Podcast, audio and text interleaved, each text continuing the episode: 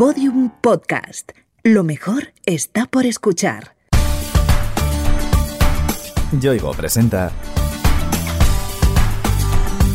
Pienso, luego actúo. Historias de personas que pensaron y cambiaron el mundo. Según un informe del Consejo de Europa, uno de cada cinco menores sufre alguna forma de violencia sexual antes de cumplir la mayoría de edad.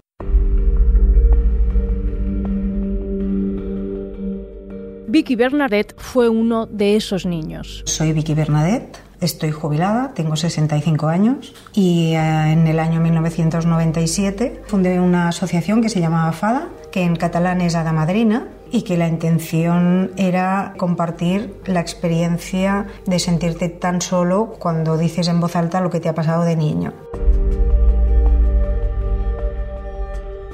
Esa asociación, impulsada por Vicky, se convirtió en 2006 en una fundación que lleva su nombre. A lo largo de todos estos años han ofrecido una atención integral sobre el abuso sexual infantil. Como señala Pilar Polo, psicóloga de la Fundación, la labor de Vicky en apoyo de las víctimas ha sido inestimable. Vicky ha sido la primera persona que a cara descubierta ha salido en prensa diciendo yo padecí abusos y Vicky ha conseguido que hoy estemos aquí. Vicky ha conseguido que un articulado de protección a la infancia en Cataluña sea casi redacción nuestra. Hemos conseguido que casi 11.000 personas hayan podido hablar al menos a nosotros. Hemos conseguido que 300 personas al año hayan podido hacer terapia. Hemos conseguido que 8.000 personas al año hagan formación. Eso es lo que ha conseguido Vicky.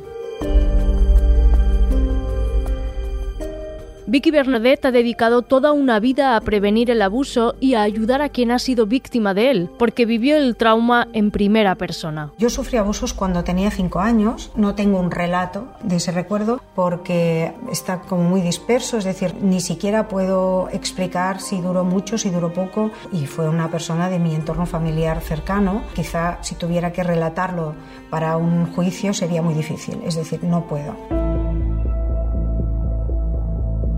Si una experiencia así es tremendamente difícil, imagina lo que debe ser pasar por otra similar pasado el tiempo.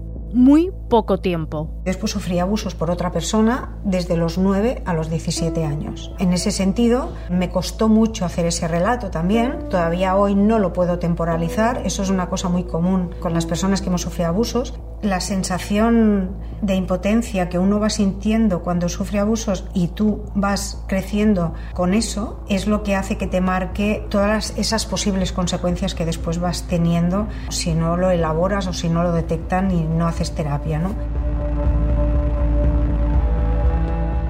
Vicky padeció un abuso crónico con todas las implicaciones que esto supone. Es muy curioso cuando tienes que contar qué significa un abuso crónico, ¿no? Y te preguntan, ¿había amenazas? Bueno, no, primero no. Las amenazas vienen cuando tú vas adquiriendo una capacidad de poder o de querer decir que no. Porque al principio, con hacerte cómplice, basta. El abusador, cuando te hace cómplice de algo mal hecho, ya se asegura ese silencio, porque tú no vas a contar algo que te sientes, que has participado o que en el fondo tú no lo has evitado, ¿no?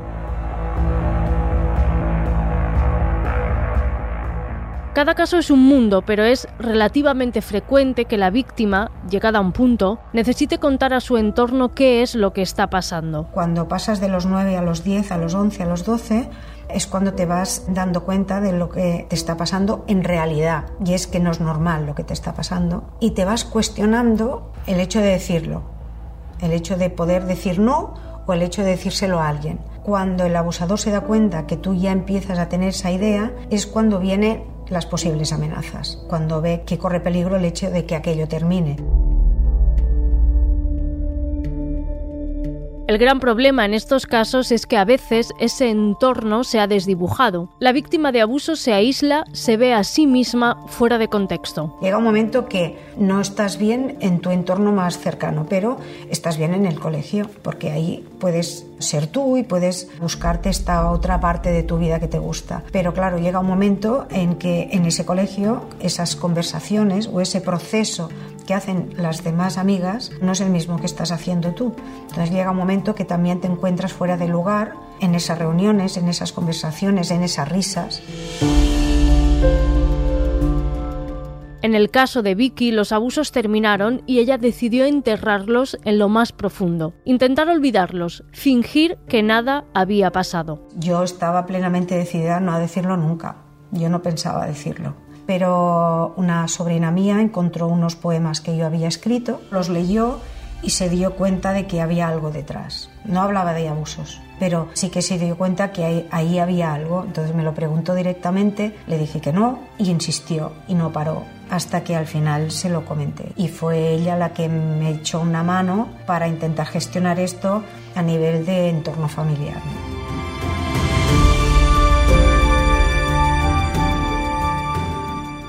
Al revelar a su entorno lo ocurrido años atrás, Vicky empezó a cobrar conciencia de las secuelas que los abusos le habían dejado. Cuando lo hablé en voz alta a los 33, 34 años, es cuando tuve ese baño de realidad sobre todo teniendo en cuenta de los años de los que estoy hablando, que entonces se hablaba poquísimo o nada, y la soledad, el rechazo, la desesperación de no poder acudir a ningún sitio, me hizo reaccionar en ese sentido.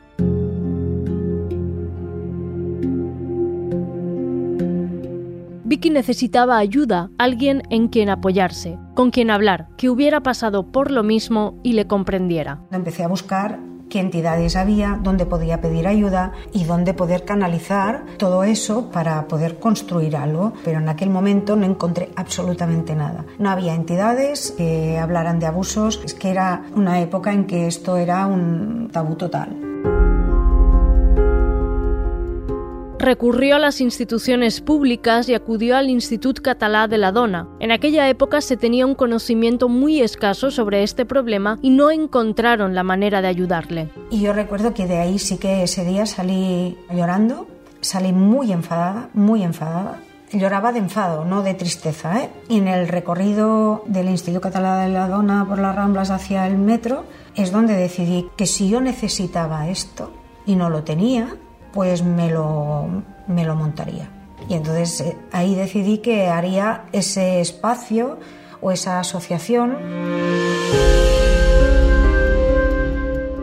Poco tiempo después, Vicky creó la asociación FADA, en principio, como un espacio donde las víctimas pudieran hablar y mostrarse apoyo mutuo. Sin embargo, pronto se dio cuenta de que eso no era suficiente. Nos dimos cuenta que también era necesario asesorar a las personas que habían pasado por eso, aparte de compartir qué podían hacer o dónde podían acudir para poder sentirse mejor. Y la asociación empezó a crecer, nos íbamos dando cuenta de la magnitud. Yo de verdad que no tenía ni idea cuando empecé de la cantidad de gente que había pasado por esta situación y ya me lo empecé a tomar de otra manera. Me lo tomé más en serio, con más ganas de que no fuera solamente esa sensación de ayudar o compartir, sino de cambiar las cosas.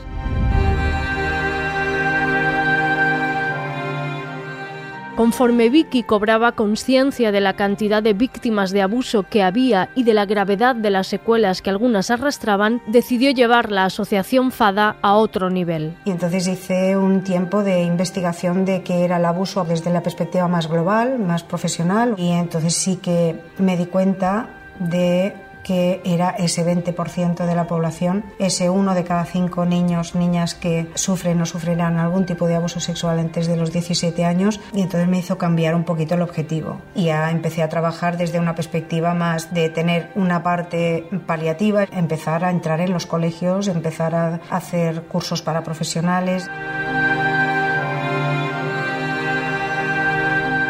La asociación creció mucho más de lo esperado. En nueve años habían pasado de ser un simple lugar de reunión a convertirse en una potente herramienta de apoyo, asesoramiento y difusión. Cuando la asociación FADA se hizo demasiado grande y pensé que necesitaba ya no solamente un control burocrático, sino también un control ejecutivo, es decir, las ideas y las decisiones no las podía tomar yo porque a veces las víctimas necesitamos también a alguien de fuera ¿no? que nos eche una mano, pensé en hacer una fundación y entonces Em, en el 2006 pasamos de asociación a fundación a nivel estatal.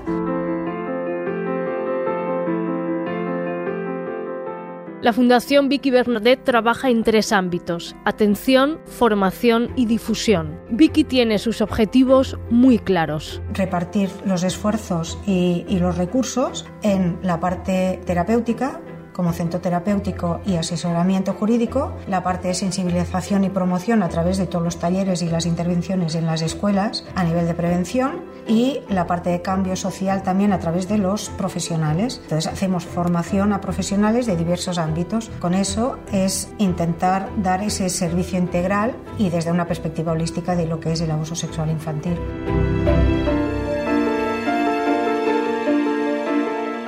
La propia Vicky ha impartido numerosos talleres a padres. En ellos se ocupa de concienciarles sobre el problema de los abusos a menores y proporcionarles herramientas para hacerle frente. La verdad es que cuando hago el taller, esos padres al terminar me comentan que es un poco cambiar la mirada. Es lo más importante. La mirada como sociedad con el tema de los abusos es la mirada del miedo la mirada de rechazo y sobre todo la, mirada de la negación. Decimos que tenemos que cambiar la mirada, es decir, la mirada tiene que ser de seguridad, me he informado, yo sabré qué hacer, la mirada de la protección, me han dado herramientas para poder hacer una educación para que este niño o niña tenga todas las posibilidades de saber protegerse.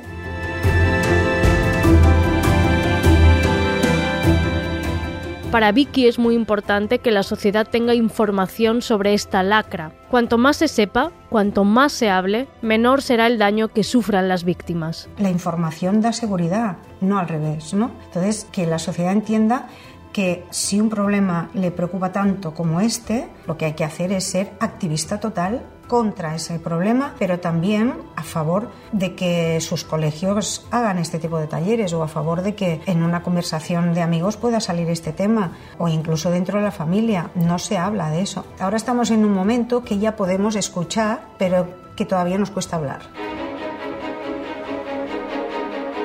Otro factor esencial para minimizar el daño es la detección temprana del problema. Intervenir en cuanto se inician los abusos facilita la total recuperación. Los estudios demuestran que el 92% de los casos de abusos sexuales no se van a hablar desde la infancia, se van a hablar de adultos. Sabemos que una detección precoz de un abuso sexual en algún niño o niña, las posibles consecuencias a medio y a largo plazo casi son nulas. Los problemas surgen a través de los años de silencio, no por el hecho en sí. Si hay una criatura que está sufriendo abusos y se detecta enseguida y se hace una buena intervención, las consecuencias prácticamente van a ser cero. Habrá quien piense que demasiada difusión sobre el tema puede inducir a las familias al miedo. Vicky tiene su propia opinión sobre este tema. El miedo como miedo no tiene por qué ser malo, es decir, que tú tengas miedo a algo o a alguien, te puede ocurrir dos cosas, que esto te provoque alarma o alerta. Si te provoca alarma, no sirve. Si te provoca alerta, es una herramienta. Para la psicóloga Pilar Polo es esencial que la información y el conocimiento lleguen a todos los ámbitos donde hay menores. Solo así estaremos preparados para afrontar hipotéticos problemas. Lo que hay que hacer es que la sociedad escuche que los abusos existen, qué son los abusos, qué es la sexualidad sana. Y lo que hay que hacer es conseguir llegar a aquellos ámbitos en los que todos tenemos responsabilidad, desde las escuelas, ámbitos del deporte. Sí que es verdad que la mayoría de abusos son en la familia, pero los profesionales tenemos que estar preparados para escuchar las revelaciones que nos hacen los niños. Ayudar a detectar los abusos lo más tempranamente posible es uno de los objetivos principales de la Fundación Vicky Bernardet. Gracias a su labor cada vez es más fácil hacerlo, aunque siguen ayudando a personas que lo sufrieron en un pasado a veces muy lejano. Tenemos una media anual en los últimos cinco años de 1.200 casos nuevos, de los cuales la mayoría son personas adultas, que tiene que ver mucho con la propia etiología del abuso. El abuso no, ni se detecta ni se explica cuando está pasando, sino que se explica y se reconoce muchas veces cuando una persona es adulta, cuando te has dado cuenta de que tu vida sin el abuso a lo mejor habría sido otra, ¿no? Entonces, bueno, la mayoría de personas que atendemos son mujeres adultas. Para muchas de estas personas el trauma silenciado durante años ha ido comiéndoles por dentro, provocando mucho daño. Por eso, cuando logran ayudarles, los profesionales de la Fundación se muestran muy felices. El trabajo que hace la Fundación en, la mayoría de las ocasiones lo que consigue es que las personas cuando les damos el alta han colocado parte de los problemas que tenían, con lo cual tenemos personas que les das el alta y al cabo de dos años viene te presentar a su hijo, cosa que es súper bonita, ¿no? Porque te dicen, mira, yo llegué siendo una joven que estaba desorientada, que no sabía iba puede hacer y quiero presentaros a mi hijo porque gracias al tratamiento pude ser madre, ¿no? Y pude llegar a hacer esto. O gente pues que te explica que ha sido capaz de hablar con su familia. Para Vicky además es una satisfacción enorme saber que ha ayudado a esas personas a recuperar sus vidas. Cuando eh, hablas con una persona que ha pasado por el proceso terapéutico, que ya está de alta y ha pedido conocerte y te transmite lo importante que ha sido la fundación para ella, ¿no? con frases como la fundación me ha cambiado la vida, la fundación me ha hecho ver mi futuro, claro, es la razón de ser, de haber empezado esto porque empezó por ahí. Claro, el dar esa oportunidad ahora mismo como fundación a, tantas personas es esa motivación que a veces te hace funcionar. Vicky Bernaret, ya con 65 años, mira al pasado y a la labor realizada, primero al frente de la Asociación FADA y ahora con su fundación. Pese a las dificultades vividas, pese al horror que tuvo que sufrir en sus años más jóvenes, no puede sino hacer un balance positivo y lleno de esperanza. Dejando aparte que ha sido muy traumático durante muchos años, me ha permitido sentirme afortunada después porque He conocido a gente que no hubiera conocido en la vida, he podido conversar con gente muy interesante, con conversaciones muy constructivas, he podido sentirme útil, he podido sentirme triste con libertad. He podido sentir que le he dado la vuelta a situaciones muy difíciles y te empodera también como persona. Es decir, que si tuviera que decir algo es, yo no sé cómo hubiera sido mi vida sin abusos, pero la que he tenido con los abusos no la cambiaría por nada del mundo.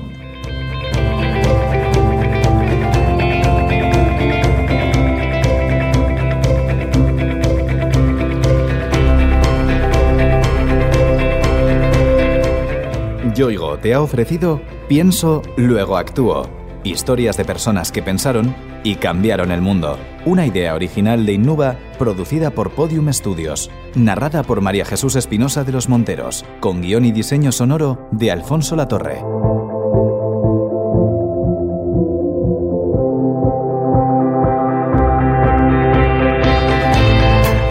Todos los episodios en la sección de sociedaddelpaís.com en podiumpodcast.com y en nuestros canales de Spotify, iTunes, iBox y Google Podcast.